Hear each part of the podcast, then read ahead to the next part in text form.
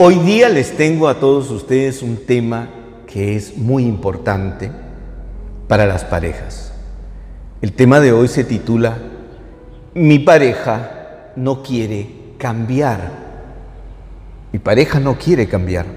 Voy a leerles el testimonio real de una pareja. Lo voy a leer.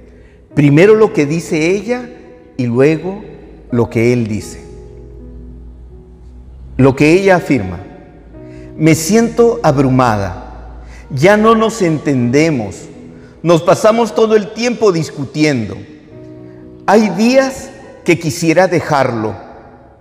Discutimos por muchas cosas. No creo que mi esposo esté dispuesto a llegar a un arreglo conmigo. Casi no me ayuda con los niños y en casa no hace nada.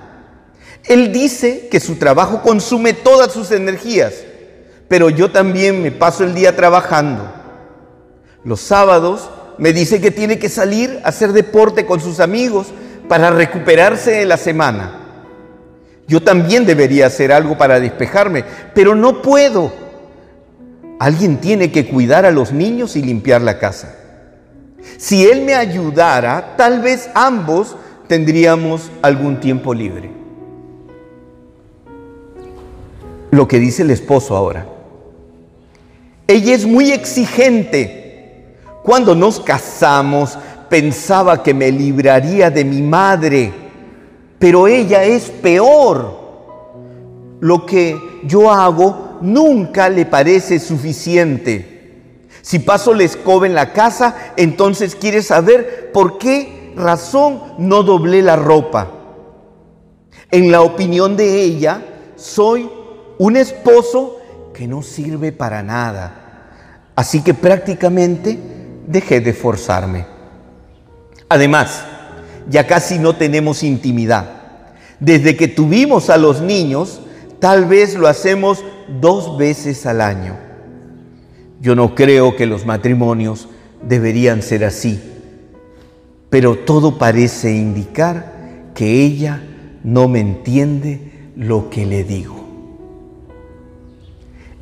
Este es un caso real de una pareja que cada uno de ellos ve que su pareja, que su cónyuge no colabora, no pone de su parte. Ambos se sienten frustrados, ambos están distanciados, ambos están resentidos, ambos simplemente cada vez que están juntos pelean, discuten.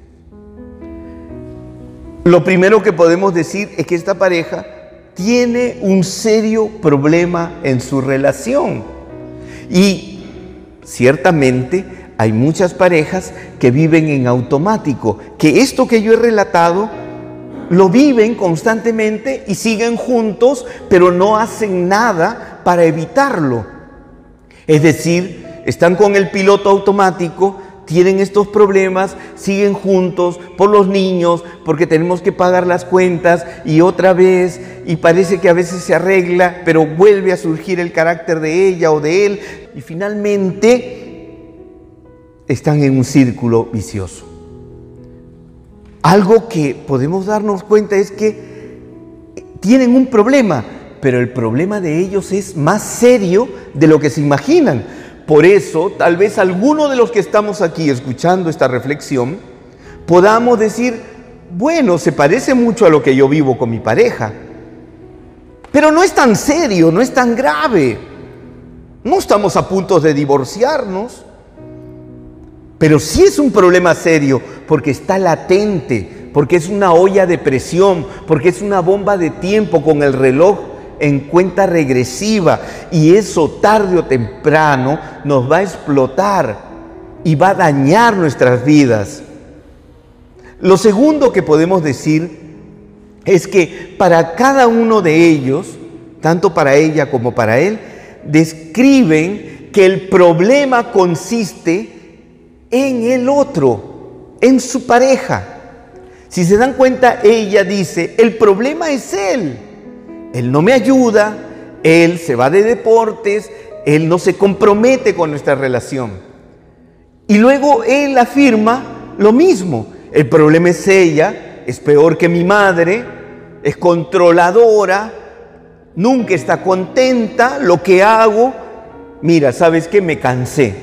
¿Para qué me esfuerzo si nunca está contenta? Atención, que esa es muchas veces la actitud que primero los varones manifiestan. Dicen, bueno, si no estás contenta con nada, entonces, ¿para qué yo hago algo más? Y lo tercero es que cada uno de ellos, de este caso y de los demás casos de parejas, es que piensan que todo se va a resolver si ella cambia, si él cambia. Entonces ellos dicen, mira, este matrimonio, esta relación de pareja va a funcionar si ella y sus innumerables defectos, ella cambia. Hasta que ella no cambie, el matrimonio se va a la deriva. Y lo mismo ella dice, es que el problema es él. Y todo nuestro matrimonio se va a resolver en la medida que él cambie. Entonces, esto es un error de enfoque. En toda relación de conflicto es el mismo patrón, se sigue el mismo patrón. Dirigimos nuestros sentimientos hacia nuestro cónyuge. Él es o ella es la razón del problema de todo lo que estoy viviendo. Y por eso describimos nuestros problemas desde el punto de vista del error, de los hechos, de lo que hizo, no hizo, dijo, no dijo mi pareja. Esto es evidente. El problema, mi problema, según este pensamiento, es él, es ella. Yo soy bueno, ella es buena, pero mi pareja me ha convertido en un amargado, en una amargada. Se dan cuenta que toda la carga la hemos depositado en mi cónyuge.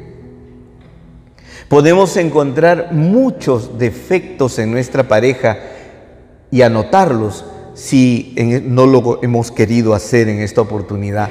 Yo les diera a cada uno de ustedes una hoja con un lápiz o un lapicero para que ustedes escriban los defectos de su pareja. Algunos pedirían otra hoja adicional. Una y otra vez escribirían y escribirían. Y terminado ese desahogo, donde usted ha escrito casi como una posesión, yo les entregaría otra hoja del mismo tamaño y les diría, ahora escriba sus defectos. Y usted escribiría uno y luego se pondría a pensar, ¿qué más? ¿Qué otro defecto tengo? Ah, ¿verdad este? ¿Y qué otro más? Dos, tres. Y su pareja tendría un prontuario penitenciario, tendría prácticamente un juicio, un expediente abierto. Nos cuesta recordar nuestros errores, nuestros defectos. Hay un pensamiento mágico que todo va a mejorar si mi pareja se arregla si él se arregla, si ella se arregla, seríamos felices. Esto sería perfecto. Por eso exigimos, gritamos, nos desesperamos, pero le quiero decir que todo es en vano. Grite, salte, se tira al suelo como un poseído, es en vano.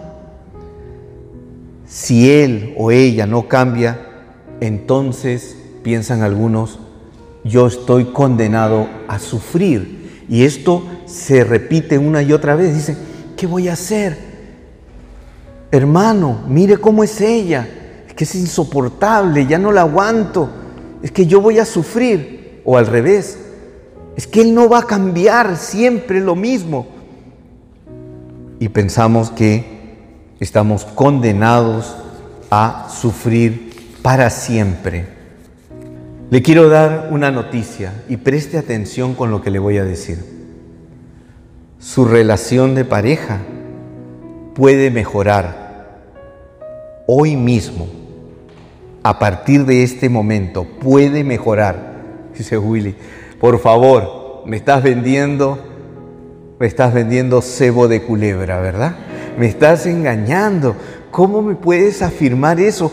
¿Con qué autoridad tú me vas a decir que mi relación puede mejorar desde este instante? Es que tú supieras el testimonio que yo quiero contar. Es más, ahorita mismo lo escribo. Y la mejoría puede comenzar hoy mismo no interesa, no importa qué actitud tenga tu cónyuge. No importa.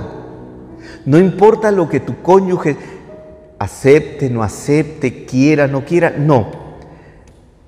Hoy tu relación, hoy, a partir de ese instante, puede mejorar.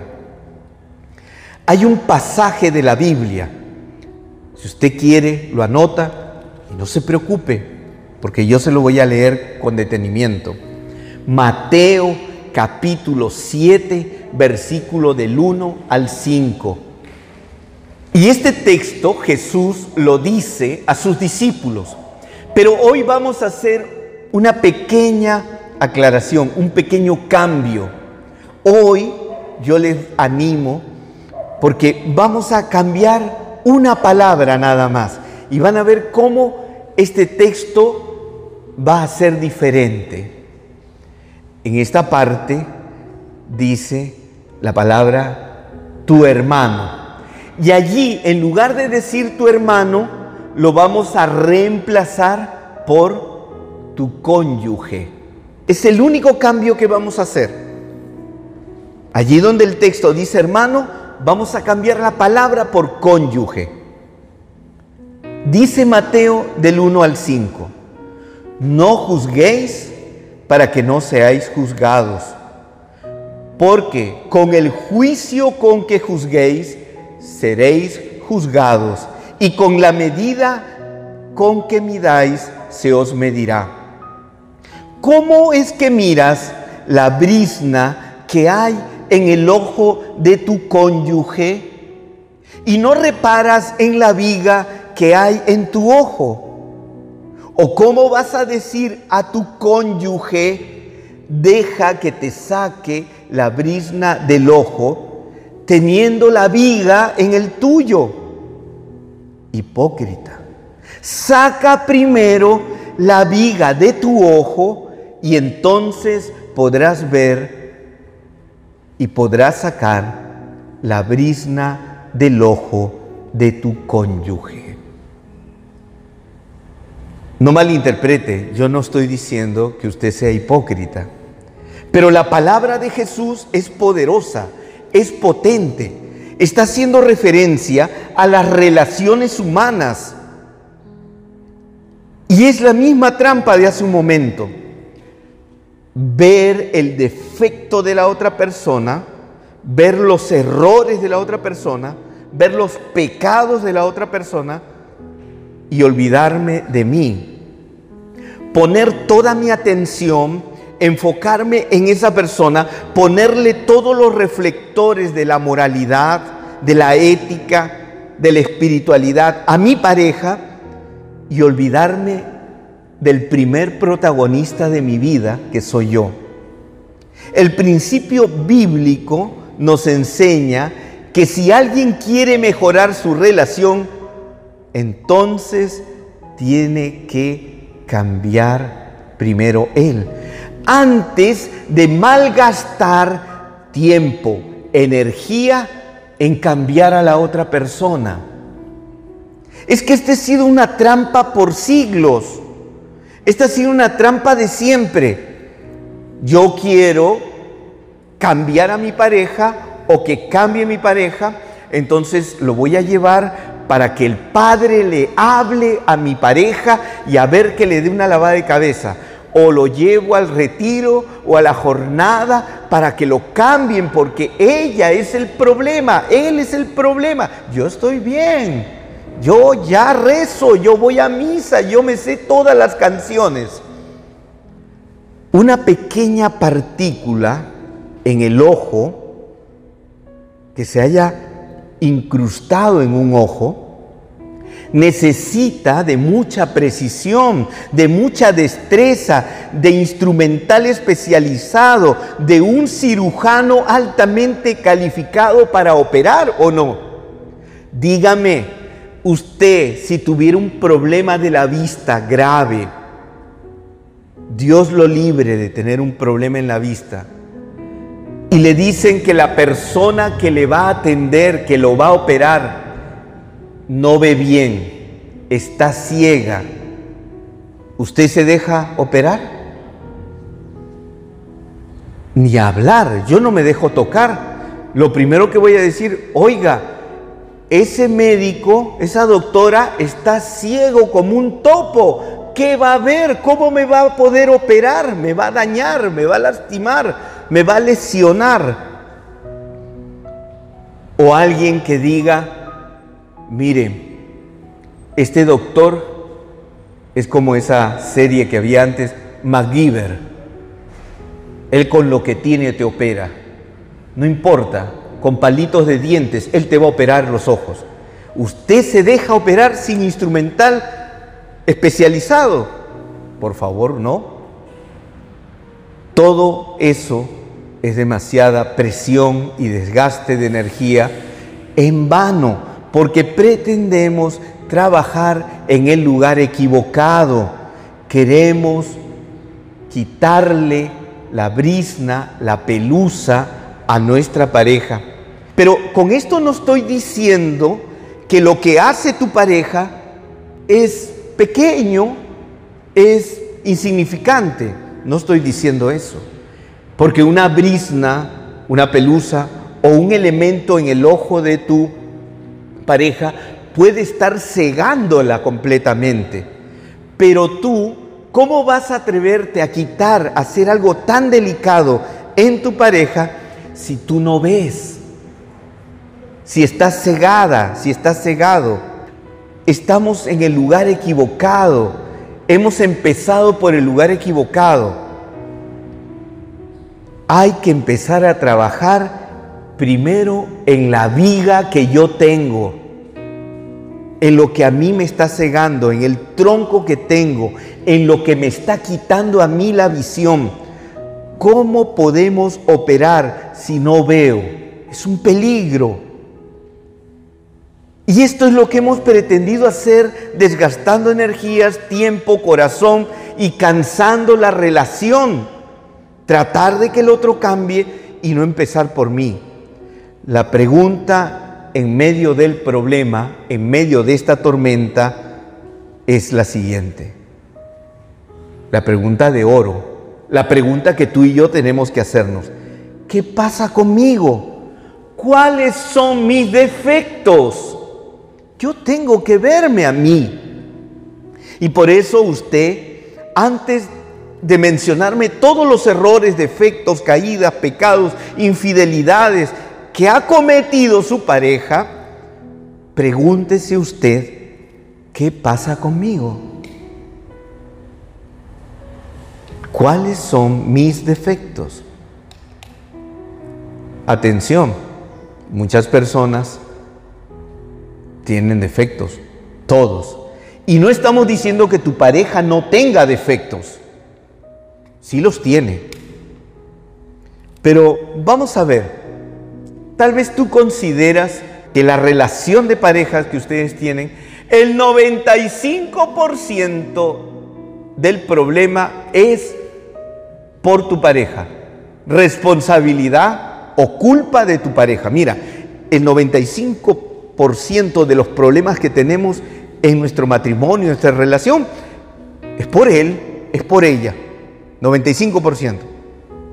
Y tú amablemente solo te asignas el 5%. Vamos a suponer que fuera así. Usted solo tiene el 5%, pero recuerde que usted, su visión está restringida. El principio bíblico nos dice, empieza por quitarte la viga de tu ojo, el tuyo. Entonces, ¿por dónde empezamos? ¿Qué es lo que tengo que hacer primero? Ya hemos, nos hemos dado cuenta que tengo que trabajar en mí. Lo primero es que yo debería de encontrar un tiempo a solas con Dios, para hablar con Dios. No sé, ¿usted ha hablado con Dios acerca de usted mismo? ¿Le ha preguntado a Dios, Señor, ¿y cuáles son mis defectos? Porque yo solamente veo el 5%. Y sería excelente si usted lo hiciera en voz alta. Ojalá, ojalá usted pudiera entrar en una habitación o irse a un lugar o al parque a caminar y allí en voz alta hablar con Dios. Sería muchísimo mejor. Pero también puede ser en silencio. Es lo primero que yo le recomendaría. Ahora, tal vez usted en este momento pueda tener un fuerte rechazo hacia su pareja.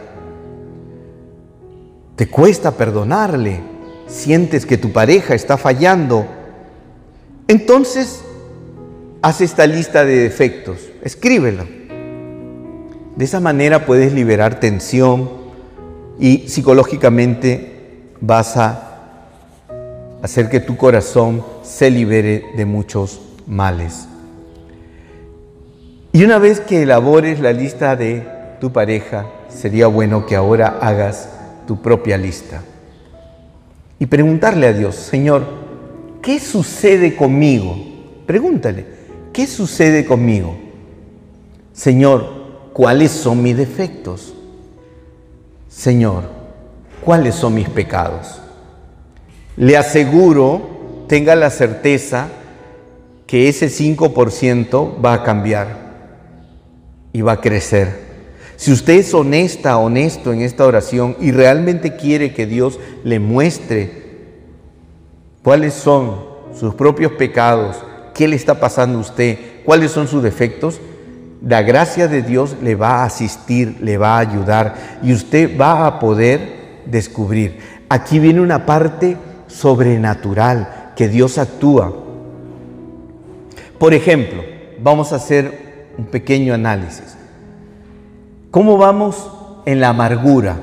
Efesios 4:31 dice, eviten la amargura, los arrebatos, la ira, los gritos, los insultos y toda clase de maldad. Efesios 4:31. ¿Cómo vamos? ¿Cómo va nuestra actitud? Esto es como un examen de conciencia. Usted pierde los papeles y se pone a gritar, se arrebata, grita, insulta, actúa con maldad. Efesios 4:32, ¿cómo va con la crueldad? Dice la palabra. Por el contrario, sean mutuamente buenos, compasivos, perdonándose los unos a los otros como Dios los ha perdonado en Cristo. A veces somos crueles con nuestra pareja. Lo somos. No nos gusta admitir porque esto es algo fuerte, pero lo somos. La manera como le hablamos, las ironías, las indirectas, las ausencias, las omisiones, el dejarle de dirigir la palabra. Crueldad no es solamente que yo golpee a una persona, que también lo es. A veces somos tan refinadamente sofisticados que somos crueles a ese nivel. Le decimos cosas y nos volvemos especialistas en herir a nuestra pareja. Y hay crueldad. Dice la palabra, sean mutuamente buenos, compasivos. Tener compasión de la otra persona. Ponerme en los zapatos de la otra persona. Mi pareja tiene una historia. Mi pareja viene de una familia tal vez no estructurada, herida. Tal vez mi pareja fue maltratada cuando era niña, cuando era niño. Fue abandonada por sus padres. Compasión, dice la Biblia. Compasión, dice la palabra. Tal vez mi pareja es una persona que emocionalmente es muy inestable, pero no es porque ella quiere ser así. Es el resultado de una serie de circunstancias que la hirieron. Y mi pareja quiere ser feliz. Un día se encontró conmigo y quiere construir una vida juntos. Pero si yo no tengo compasión, para mí su actitud, su manera de vivir, su manera de responder, su manera de vestir, su manera de actuar, me va a ser un estorbo y voy a tratar de hacerle sentir que ella o él están mal. Crueldad. Y dice, perdonándose los unos a los otros como yo los he perdonado en Cristo. Perdonándose. Qué difícil, ¿verdad? El perdón no significa que yo le doy la razón a mi pareja. Probablemente mi pareja me ha ofendido, me ha herido, me ha lastimado. Pero cuando yo la perdono, no le estoy diciendo, tú tenías razón y yo estaba equivocado. No, le estoy dando mi aprobación, estoy diciendo, yo sé que tú eres como eres, te ha costado, te es difícil, yo te perdono, te perdono no porque te mereces ser perdonada o perdonado, te perdono porque quiero liberarme. Y la falta de amor, escuchen bien, porque uno de los temas que yo voy a predicar en el futuro a las parejas va a estar basado en este texto, pero a profundidad. Pero ahora les voy a dar solamente un avance. Primera de Corintios capítulo 13, versículo 4 al 5. Nuevo Testamento, Primera de Corintios capítulo 13, versículo 4 al 5. El amor es paciente, es servicial el amor no es codicioso, no hace alboroto, procede con humildad, no busca sus propios intereses, no se enfada, no encuentra el mal, no responde al mal recibido. Hermanos, aquí, solo con este texto bíblico que no está completo porque sigue, uno dice, ¿qué estoy haciendo yo? en mi relación. El amor es paciente, paciente, servicial. ¿Qué se habrá creído? Que yo soy su esclavo, que yo le tengo que atender, que yo soy su esclava. El amor no es codicioso. Ah, voy a comprar esto sin que ella lo sepa y que se aguante, pues es mi plata. No hace alboroto. ¡Eh, eh, eh! Miren, miren lo que acaba de hacer. Te cuento, te cuento la última hazaña que ha hecho, pues, te la cuento. En una reunión con la familia, con los amigos. A veces algunas parejas se desquitan así y muestran el pecado, el error, la falla de su pareja y la muestran para que quede en ridículo. Ahora vas a ver.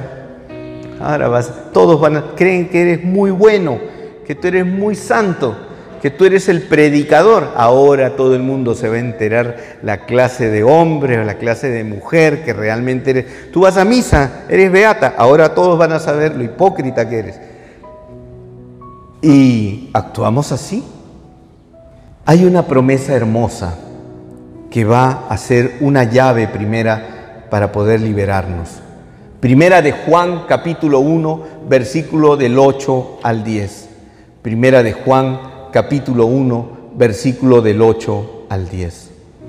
Si decimos que no tenemos pecado, nos equivocamos a nosotros mismos y la verdad no está en nosotros. Si confesamos nuestros pecados, Él es fiel y justo para perdonarnos y limpiarnos de todo mal. Si decidiéramos que no tenemos pecado, pasaríamos por mentirosos y su palabra no estaría en nosotros. Esta es una hermosa promesa porque esta es una llave para ser libres, confesar nuestros pecados. Y lo primero es confesarnos a través del sacramento que Jesús instituyó, el sacramento de la reconciliación, del perdón, del amor, que es la confesión. Ir y decir al sacerdote mis pecados. Muchas personas les cuesta dar este paso, les cuesta dar este paso. Es que, ¿cómo le voy a decir a alguien que es un extraño mis pecados? No, o algunos dicen, es que Willy, yo estoy perdida, estoy perdido, yo hace años que no piso la iglesia, yo estoy lejos de Dios, estoy muy, muy endurecido, endurecida, no tengo ya oportunidad. Mi esposa es una buena mujer, pero yo la verdad que no creo. Ella va a la iglesia, reza, media fanática la veo, que va detrás del padrecito que siempre reza, pero la verdad que yo no siento lo mismo.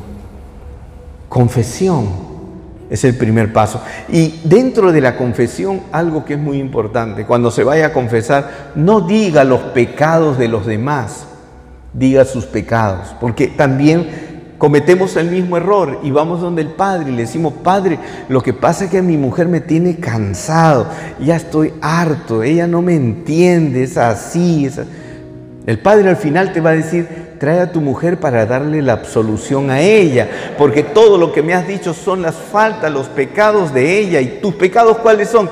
No, es que yo tengo el 5% nada más. El resto, yo soy un ángel, arcángel perfecto. Diga sus pecados, no se justifique. También esa es otra tentación. No, es que yo le contesto de esa manera porque porque me busca y la Biblia dice que el que busca encuentra y me encuentra, pues siempre me va a encontrar. Usted vaya y diga sus pecados a Dios. Haga un examen de conciencia y dígale al Señor a través del sacramento de la confesión. La primera gran trampa de Satanás es hacerte creer que nunca vas a poder recibir perdón de Dios, misericordia de Dios y que jamás vas a poder volver a empezar. Esto sobre todo en las parejas. El demonio se deleita en hacerles creer a las parejas, ustedes no tienen arreglo, están rotos, están destruidos, ya no pueden, este camino es irreversible. Y muchas parejas lo creen y renuncian y tiran la toalla. Y yo les quiero decir a todos ustedes que Dios tiene un plan maravilloso de liberación, de sanación, de restauración para todo aquel que quiera tomarlo. La misericordia de Dios, la misericordia de Dios está al alcance de cada uno de ustedes si usted lo quiere recibir. Lo único que tiene que decir y hacer es, Señor, lo tomo, lo recibo, sí, lo quiero, ayúdame, sálvame, rescátame, libérame. Solo basta eso, que usted acepte el regalo de Dios, nada más, que acepte ese regalo. Por eso, acoger el perdón de Dios es fundamental. Recíbalo. Dios quiere restaurarle. Quiere liberarle de esa viga que le ha tenido ciego por muchos años. De gracias luego a Dios de haber sido perdonados. Si usted se va y se confiese y luego sale del confesionario, de gracias a Dios de haber recibido esa bella y maravillosa oportunidad de volver a empezar. Pero también hay algo que tiene que hacer tiene que perdonarse a sí misma, a sí mismo. Tiene que perdonarse. Porque aquí también hay otra estrategia del enemigo para destruir a las parejas. La culpa, la culpa. Y pensamos que efectivamente cuando tomamos conciencia de nuestros pecados, es decir, es que yo fallé, es que yo hice mucho daño, No me merezco ser feliz. Y algunos se sabotean a sí mismos. Se sabotean a sí mismos. Yo digo, dos seres humanos que juntan sus vidas quieren ser felices. Yo no creo de que usted haya elegido a su pareja para decir, ahora quiero ser el hombre más infeliz del mundo. Me caso contigo. Es más, que venga a vivir tu mamá a casa. Quiero ser muy infeliz. ¿Así lo dice? No, todos unen sus vidas porque quieren ser felices, porque quieren estar juntos, porque quieren compartir un proyecto. Pero la culpa te ahoga y dice, no mereces ser feliz. Y como no mereces ser feliz, tira por la borda todos estos años, tira por la borda todos los esfuerzos, tira por la borda tus sueños, tus ilusiones, todo lo que tú pusiste cariño en este tiempo. Dios nos perdona y Dios nos regala su infinita misericordia. Dice Hechos 24, 16, Hechos 24, 16. Por eso yo también me esfuerzo por tener siempre la conciencia limpia ante Dios y ante los hombres. Yo me esfuerzo, dice Pablo, por mantener siempre mi conciencia limpia ante Dios y ante los hombres. Ante Dios con la confesión, pero también con mi pareja. Porque esto lo aplicamos en clave de relación de pareja. Nos hemos liberado frente a Dios después del sacramento, pero ahora el siguiente paso no es muy fácil, es muy difícil, es verdad, es acercarme a mi pareja, a mi cónyuge y reconocer que he fallado, que he faltado. Atención, si mi cónyuge no acepta mi confesión, si yo voy delante de ella, de él, a decirle, mira, me confesé, he pedido perdón a Dios y yo estoy aquí, ¿me perdonas? Lo cierto es que si su pareja no le perdona, si su pareja le rechaza, ese no es problema de usted. Usted está trabajando en su viga, no en la pelusa de su pareja. Acuérdese esto. ¿Dónde está trabajando? En usted. ¿Dónde está haciendo toda esa labor? En usted.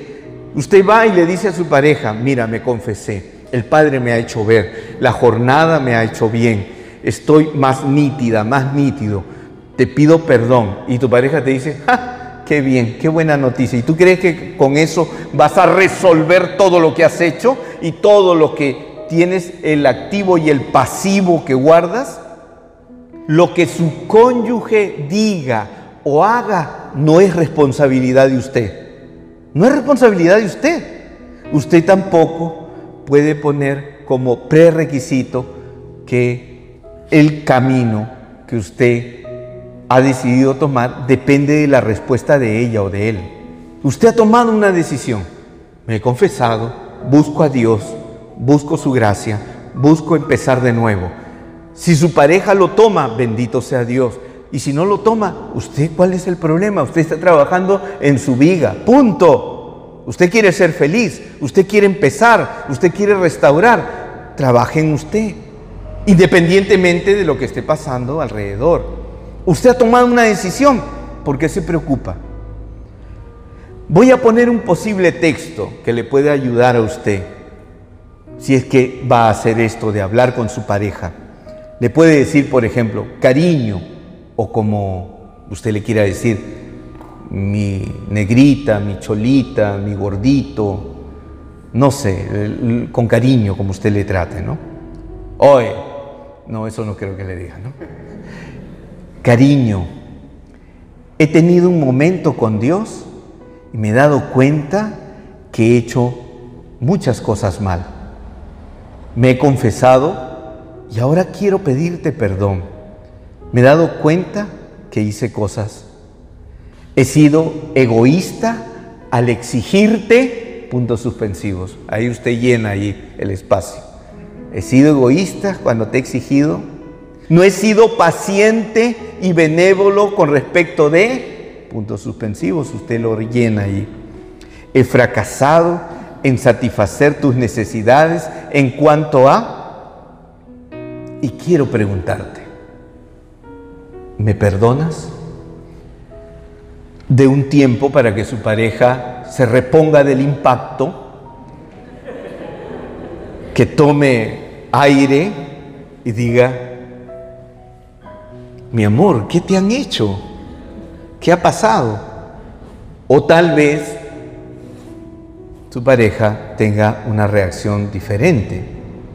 Sea lo más específico que pueda, sobre todo cuando va a pedirle perdón a su pareja, respecto de las faltas que usted ha cometido y que ha reflexionado en esa oración ante el Señor.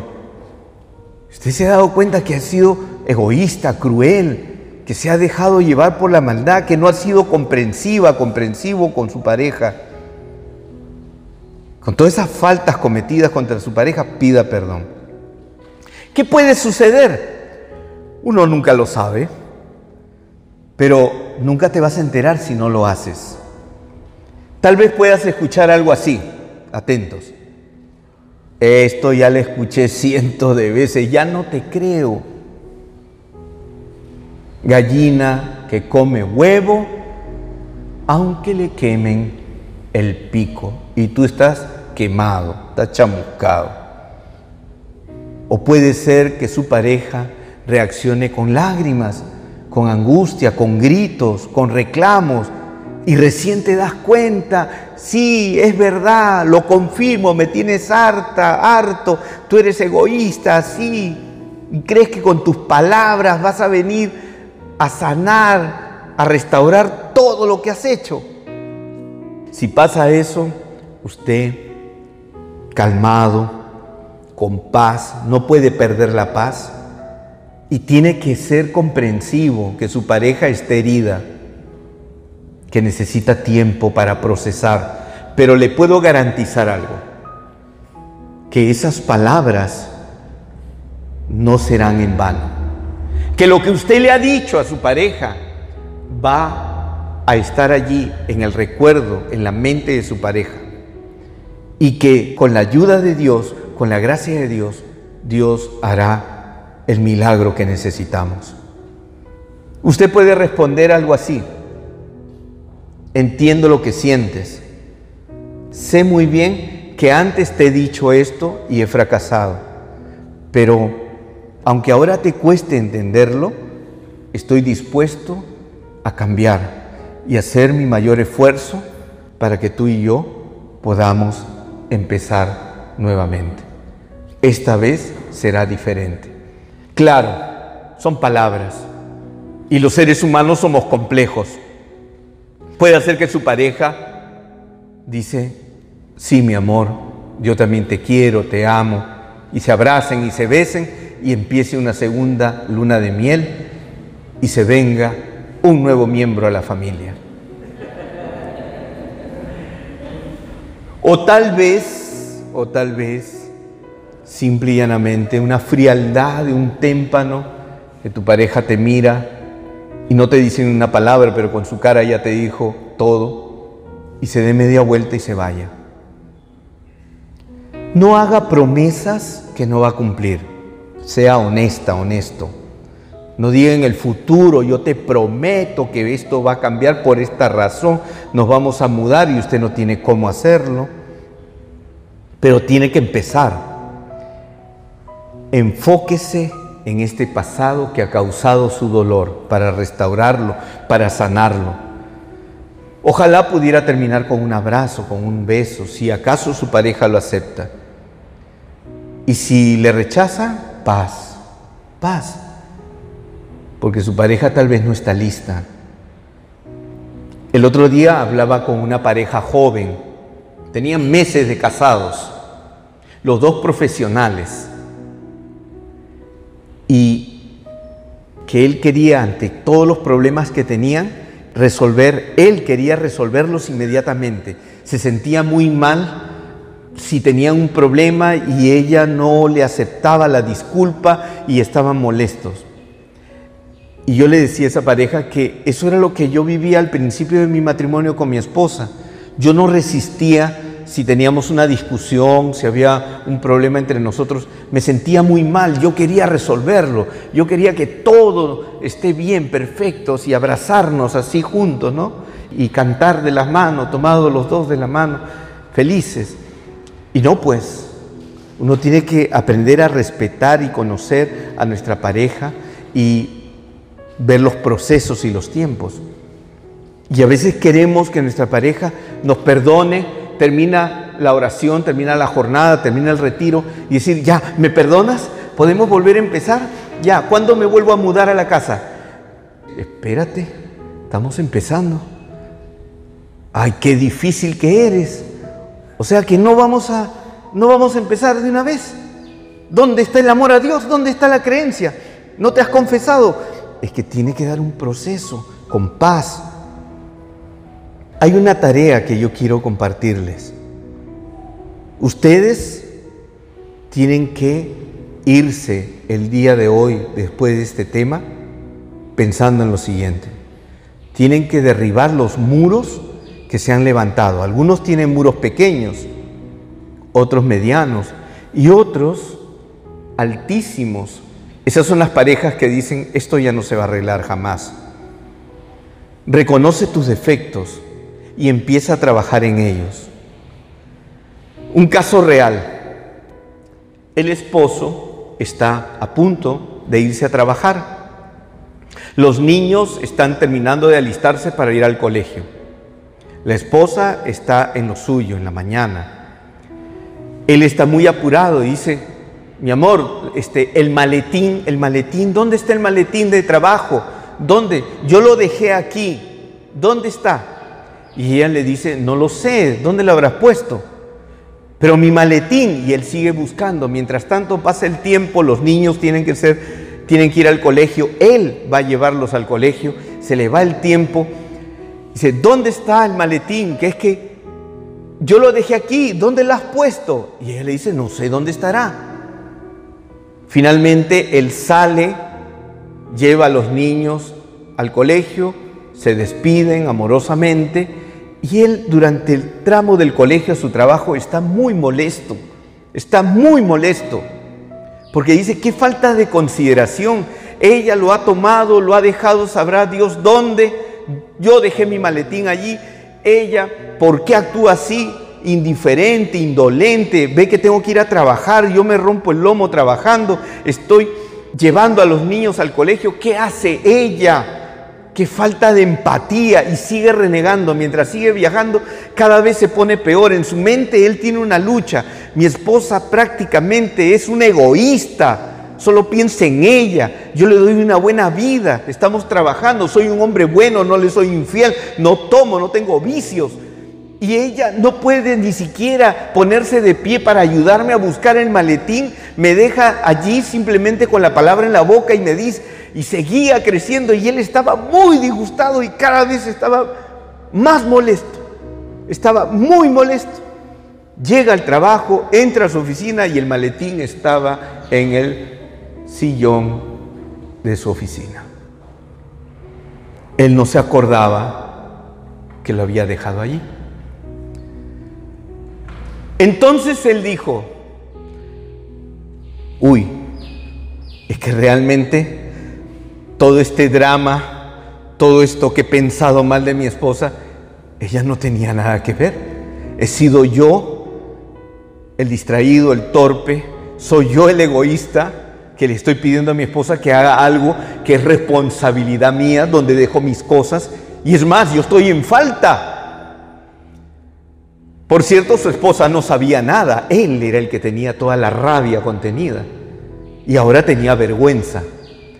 ¿Qué es lo que podía haber hecho ese hombre? Quedarse callado, no decir nada, ¿verdad? Sin embargo, cuando regresó a casa, cuando llegó en la noche, se sentó y le dijo a su esposa lo que había pasado. ¿Te acuerdas lo del maletín? Ah, sí. No sé dónde lo dejaste. En la casa no está. Efectivamente, no estaba en la casa. Mira, yo estaba muy molesto, estaba muy disgustado, pensé esto de ti y se lo dijo. Estaba muy molesto y me di cuenta que el maletín estaba allá. Yo he cometido una falta, un pecado contra ti. Te he juzgado, te he criticado injustamente, te he atribuido responsabilidades. ¿Me perdonas? Hermanos, este nivel, este nivel de madurez en una relación, porque lo más fácil era quedarnos callados, nunca se va a enterar, ¿para qué le voy a decir que ella tenía razón o él tenía razón? Mejor me callo, porque si no va a tener algo con qué reclamarme, algo con qué encararme. Lo que hizo el hombre fue muy valiente, fue muy honesto, porque de verdad está comprometido con su matrimonio. ¿Quién nos puede ayudar, hermanos? Porque tú y yo somos de carne y hueso, tenemos limitaciones, no somos perfectos. ¿Quién nos puede ayudar? En el Evangelio de Juan, en el capítulo 14, Jesús dice que el Espíritu Santo nos va a ayudar. En Romanos 8:9, el Espíritu Santo es el que nos orienta, nos guía. Y en Gálatas 5, 22, 23 dice que el fruto del Espíritu, y luego viene una lista, la paz, la alegría, el compartir, todo eso es fruto del Espíritu. Qué lindo esto, porque muchas veces pensamos que tú y yo tenemos que luchar abrazo partido con nuestras pocas débiles fuerzas, con nuestras limitaciones. Alguien acá me podrá decir, Willy, es que yo de verdad quiero, pero no puedo. Quiero perdonar, pero no puedo. Quiero emprender mi matrimonio de mejor manera, pero no puedo. Es que yo de verdad quiero cambiar. Yo sé que tengo un carácter insoportable. Ni yo me aguanto. Yo no sé cómo mi pareja a veces le digo cosas, la ofendo y sigue conmigo. Yo soy consciente de eso, pero no puedo. ¿Qué hago? Yo quisiera, pero no puedo. Mi situación de esta relación es imposible. El Espíritu Santo. Este es el secreto. Esta es la llave que va a abrir nuevas puertas. El Espíritu Santo es nuestro maestro, es nuestro guía. ¿Y qué necesitamos tú y yo? Una efusión del Espíritu Santo. El Espíritu Santo es Dios, es la tercera persona de la Trinidad. Jesús prometió que enviaría del Padre que procede del Padre y del Hijo, el Espíritu Santo. Y el Espíritu Santo a ti y a mí nos va a direccionar, nos va a sanar, nos va a orientar. ¿Sabe lo que usted necesita? ¿Sabe lo que necesita su matrimonio? Espíritu Santo. Y esto es un regalo de Dios. No es algo que tú y yo ganamos a fuerza de méritos, a fuerza de ser un buen cristiano, una buena persona. No, es un don, es un regalo de Dios. Solo tiene usted que tomarlo, recibirlo, pedirlo. Señor, yo necesito Espíritu Santo para mi hogar, para mi matrimonio, para mi familia. Necesito una efusión del Espíritu Santo que me transforme por dentro aquello que yo no puedo cambiar, aquello que yo no puedo resolver. Si tenemos la humildad, hermanos, si tenemos la humildad de pedir el Espíritu Santo, él vendrá y nos va a sanar y nos va a ayudar. Esto es lo que hace el Espíritu Santo. Amén. Amén.